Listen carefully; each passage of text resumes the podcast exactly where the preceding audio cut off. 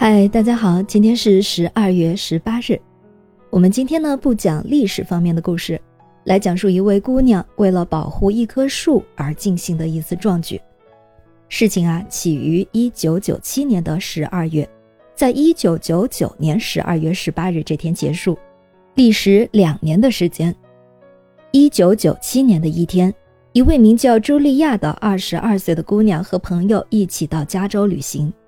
正好遇到了一个保护森林的活动，在那里有一大片古老的红杉树林将被砍伐。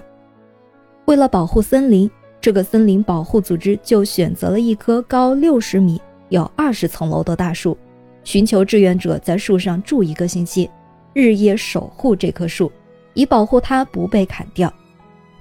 茱莉亚遇到这个活动，她毅然挺身而出，接受了这个任务。在一九九七年十二月，他爬上这棵大红杉，开始了他的护树行动。一周很快就过去了，在茱莉亚住在树上的这一周里，他意识到，如果他一离开这棵树，伐木公司随时都能来砍掉它。他一想到伐木公司用电锯只需要十五分钟就能锯断这棵树，他就非常的不安。于是他决定用更长的时间来守护这棵树。确保红杉树得到百分之一百的安全。在其他志愿者的帮助下，他在树上搭建了一个帐篷，决定脚不离地地守护红杉树。这期间，吃的东西他全靠其他志愿者来送，洗澡洗脸就靠自己收集雨水，充电呢就靠太阳能，上厕所就用小木桶，就这样过着原始简朴的生活。这树上的生活可不是几个星期或者几个月啊，它经过了春夏秋冬的季节。茱莉亚要应付天寒地冻、暴风大雪，还要对付伐木公司派来的伐木工人的骚扰。伐木公司甚至还派了直升机在空中恶整他。茱莉亚就立起横幅布条，上面写着“人类尊重你的长辈”。就这样，茱莉亚在树上守护了七百三十八天，超过两年的时间了。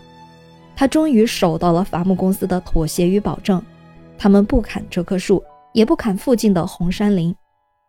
茱莉亚从树上下来的时候，记者们蜂拥而上，他们问他怎么在树上洗澡、上厕所，也问他为什么会用这样的方式来守护树林。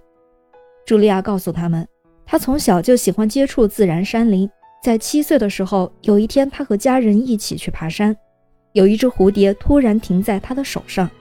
直到他走完山路全程，蝴蝶都没有飞走，好像特地来陪他穿过森林。而他从十六岁开始工作当服务生，后来升到经理，一直都沉浸在一般的物质享受中。直到二十二岁时，他遇到了一场车祸，方向盘刺穿他的骨头，让他了解到生命的每一刻都如此重要，也让他决心要替未来做点事儿。正好车祸复原后，他就遇到了森林保护的活动。就好像是方向盘刺穿他的骨头，意味着要让他找到生命的新方向。人生有时候就是这么奇妙。感谢您收听今天的故事。咩咩 Radio 陪伴每一个今天。